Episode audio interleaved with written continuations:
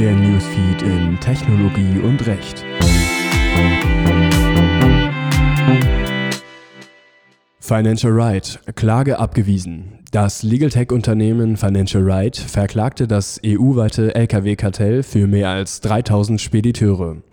Die Klage wurde jedoch vom LG München I abgewiesen. Forderungsabtretung nichtig. Im Vorfeld der Klage hatten die über 3000 Spediteure ihre Forderungen an Financial Right abgetreten.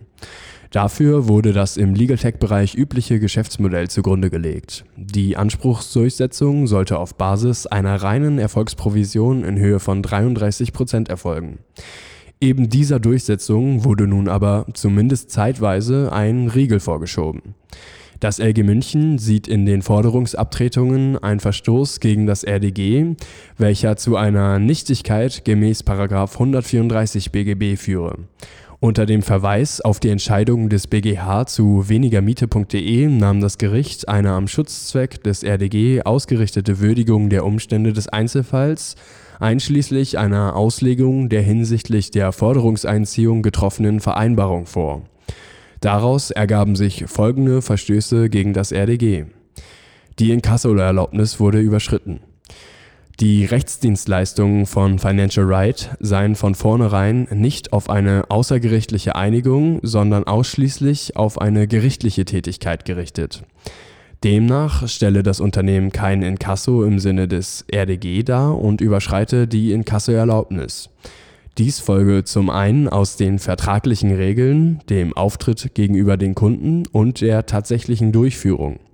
Zum anderen aber auch aus dem allgemeinen Internetauftritt, der ausschließlich auf die gerichtliche Geltendmachtung gerichtet sei und den Eindruck einer Beteiligung an einer Sammelklage vermittle Außerdem liege ein Verstoß gegen das RDG vor, weil die Erfüllung der Pflichten gegenüber den Kunden durch andere Leistungspflichten der Klagepartei unmittelbar beeinflusst und gefährdet werde denn das Unternehmen habe eine Vielzahl von Rechtsverfolgungsverträgen geschlossen, in denen sie sich auch zur Bündelung und gemeinsamen Rechtsdurchsetzung verpflichtet habe. Auf diese Weise werden die aussichtsreichen Ansprüche mit den risikobehafteten Ansprüchen in einer nicht rechtmäßigen Weise vermengt. Zudem könne sich bei einem Vergleich eine Beeinträchtigung der Einzelinteressen ergeben denn die Höhe der Vergleichssumme richtete sich nach den AGB quotal und unabhängig von den konkreten Erfolgsaussichten. Letztere aber seien stets das wesentliche Kriterium bei Vergleichsverhandlungen, so dass eine Minderung der Vergleichssumme durch wenig aussichtsreiche Klagen eine konkrete Gefahr für die aussichtsreichen Ansprüche darstelle. Des Weiteren stehe die Prozessfinanzierung den Kundeninteressen entgegen Financial Right hat mit einer im Ausland ansässigen Gesellschaft einen Vertrag zur Prozessfinanzierung abgeschlossen. Hierin sah das Landgericht abermals einen Interessenkonflikt.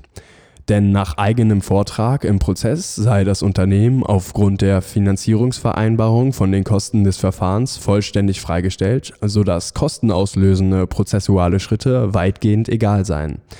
Allerdings bestehe die Gefahr, dass die Zweckmäßigkeitserwägungen des Prozessfinanzierers, an welchen das Unternehmen regelmäßig berichten müsste, an die Stelle eigener Wirtschaftlichkeitsbetrachtungen träten. Financial Right kündigte bereits an, gegen diese Entscheidung in Berufung zu gehen. Insofern bleibt der Ausgang abzuwarten.